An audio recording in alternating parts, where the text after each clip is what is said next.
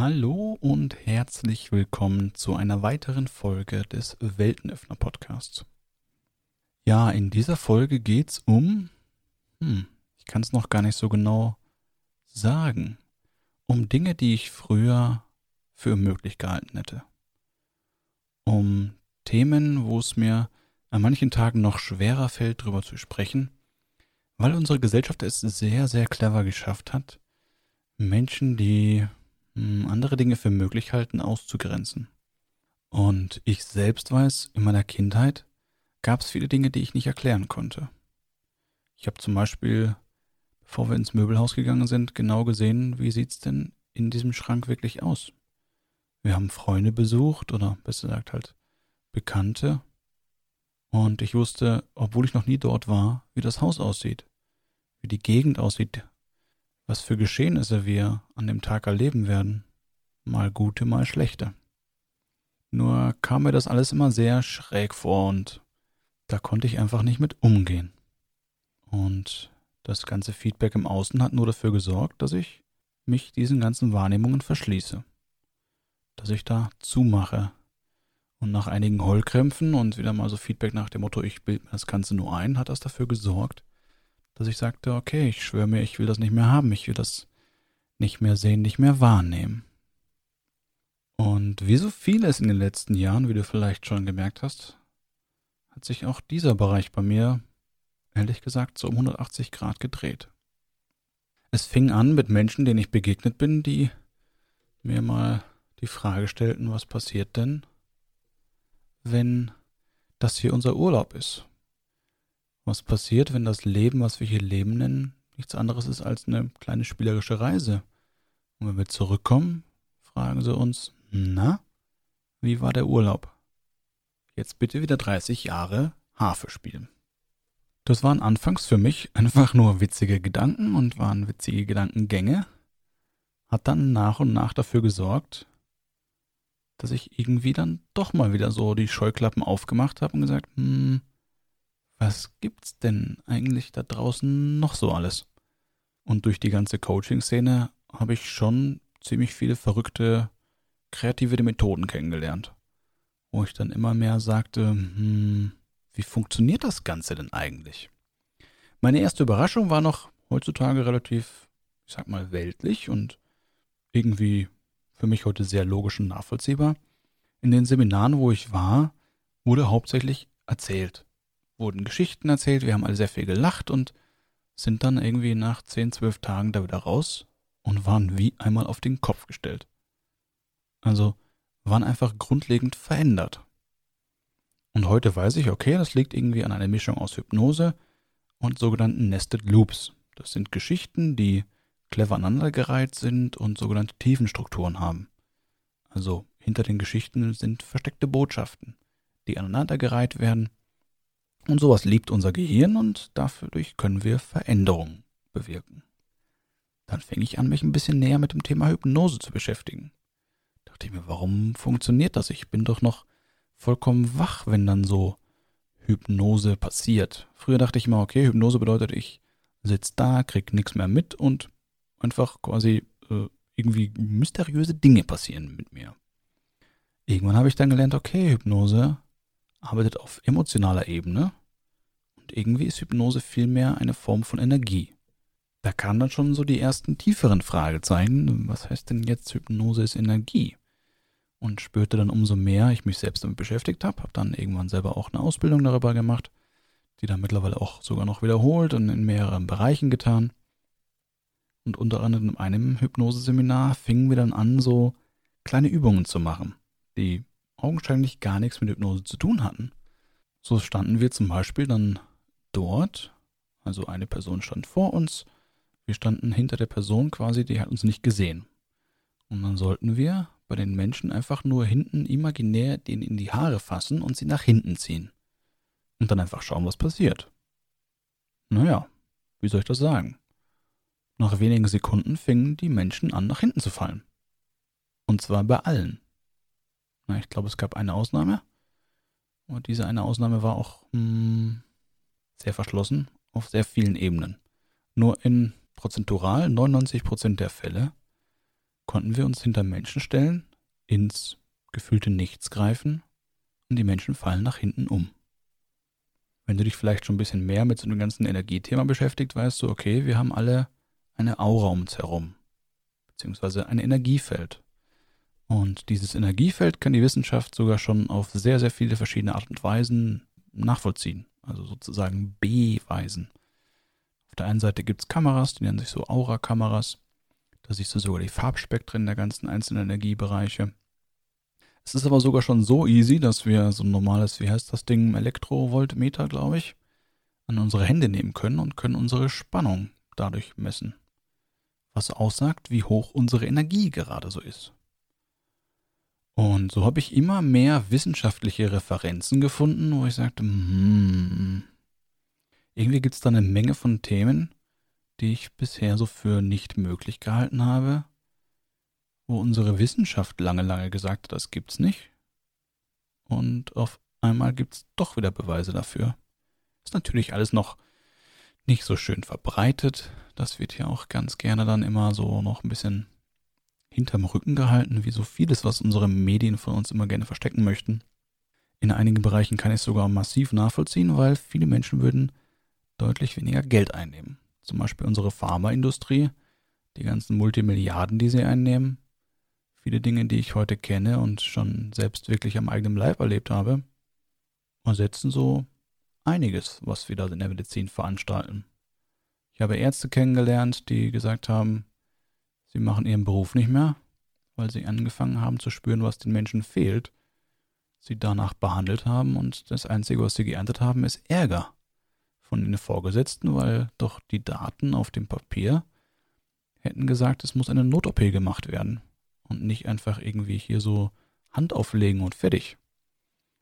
Und es ging darum, das Geld, was dadurch nicht eingenommen worden ist. Das war das Thema, warum es dort diesen Streit dann gab, was dafür sorgte, dass entsprechende Person diesen Beruf verlassen hat. Über kurz oder lang. Das ist ein bisschen länger die Geschichte, nur das ist die Kernessenz davon. Und so bin ich eben immer mehr Menschen begegnet, die hm, andere Fähigkeiten hatten. Eine war zum Beispiel jemand, die kann Aura nicht nur mit einer Kamera sehen, sondern einfach so. Und diese Frau stand mir dann gegenüber und dann sagte ich so neugierig, hey, erzähl mir doch einfach mal, welche Farben haben denn meine Aura? Sie guckte mich nur irgendwie verdutzt an und sagt, mhm. Und was machst du dann mit der Information? Hm, gute Frage. Ich hatte keine Antwort. Zum Glück hat sie mich dann gefragt, welche Farbe ich denn haben möchte. Und ich sagte ihr lila und gold. Sie lächelte und auf einmal fing's in mir an, ganz komisch zu werden. Mein Herz fühlte sich plötzlich an, als würde es doppelt bis dreimal so groß werden und fängt an, sich zu drehen. Und ich sage, wow, äh, was ist das? Sie ganz erschrocken. Oh Gott, kannst du es tragen? Ähm, was tragen? Sie schaut so schräg wieder über mich, lächelt und sagt, hm, ja, ja, kannst du tragen. Und macht einfach wieder weiter. Und mein Herz fing an, einfach, wie ich gerade schon sagte, sich deutlich größer anzufühlen, deutlich riesiger zu werden. Ja, die Begegnung war dann weiter auch spooky. Sie fragte mich nach meinem Geburtsdatum und irgendwie noch so ein paar kleine Details und lächelte und sagte nur, ach ja, das ist ja schön. Ähm, dann genieß dein Leben und irgendwann wirst dir quasi bewusst, was denn da so alles dahinter steckt und was du noch alles in dir trägst. Drehte sich um und ging von mir. Spannende Begegnung. Und mittlerweile nur eine von wirklich sehr, sehr vielen weiteren solchen Begegnungen in dieser Art. Ja, und auch heute, ich habe äh, schon einen anderen Podcast aufgenommen gehabt. Und ähm, der war für mich schwer, sich wieder anzuhören weil heute Morgen merkte ich schon, es soll heute um das Thema gehen, um Dinge, die ich nicht so aussprechen wollte. Und crazierweise drückt es mir auch gerade die ganze Zeit dabei Tränen in die Augen, weil ich endlich mal ein bisschen mehr Preis davon gebe. Weil mir sind wirklich so viele Menschen begegnet, unter anderem Leute, die zum Beispiel Energien korrigieren können. Ich hatte lange Zeit immer Rückenschmerzen, und zwar inklusive Bandscheibenvorfall und konnte mich nicht mehr bewegen. Und dann gibt es sogenannte energetische Korrekturen. Das ist ein sogenannter kinologischer Test, der da gemacht wird. Dann wird etwas gesagt, geprüft und dann sagt man schlichtweg korrigieren. und von der einen auf die andere Sekunde ist der Schmerz weg.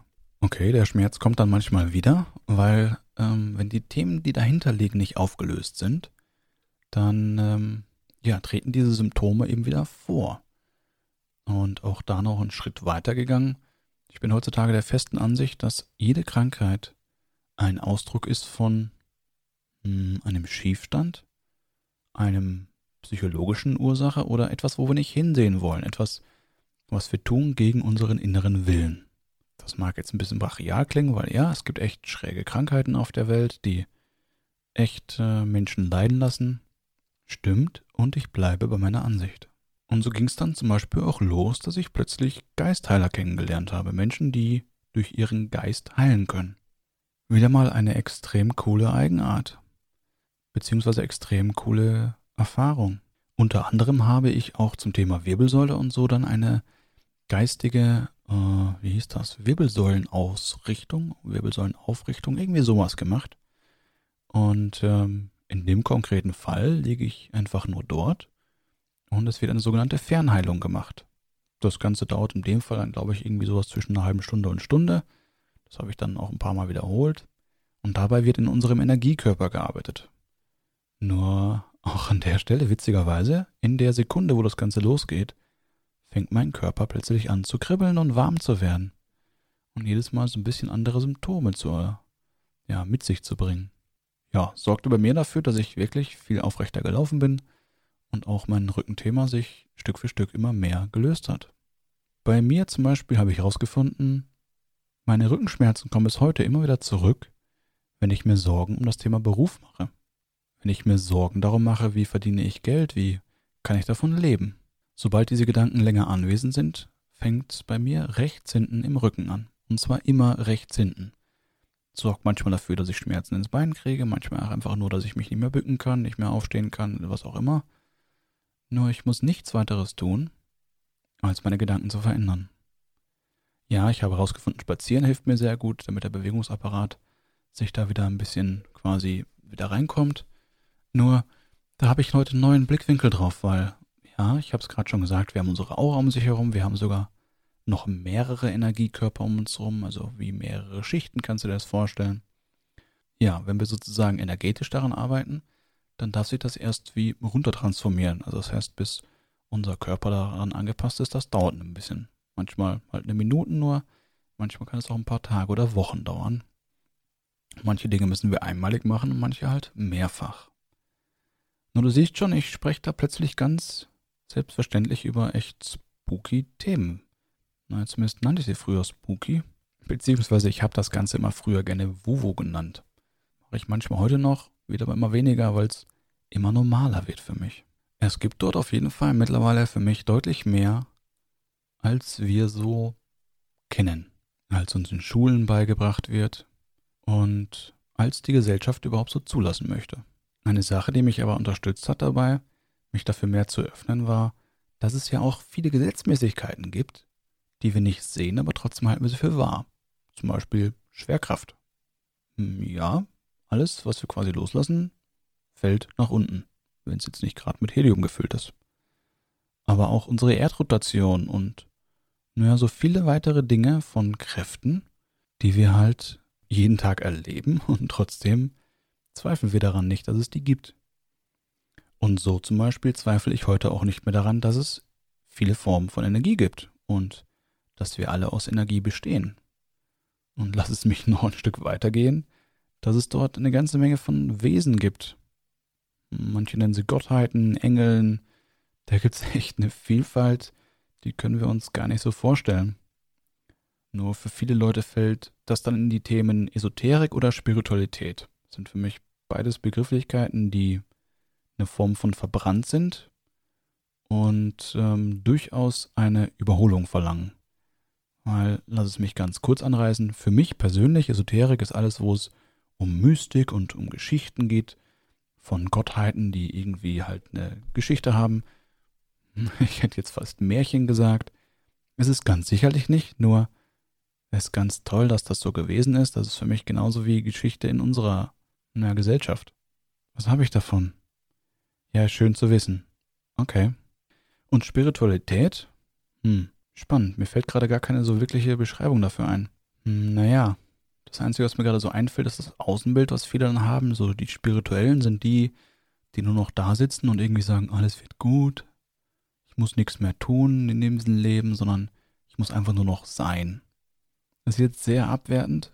Nur witzigerweise fällt mir dafür gerade keine andere Begrifflichkeit ein und naja, liegt sicherlich auch daran, dass für mich Begriffe nicht mehr die oberste Kategorie sind, beziehungsweise eben keine Kategorie mehr. Ich brauche nicht mehr diese Schubladen. In welche Schublade du auch immer diese Folge hier packen möchtest.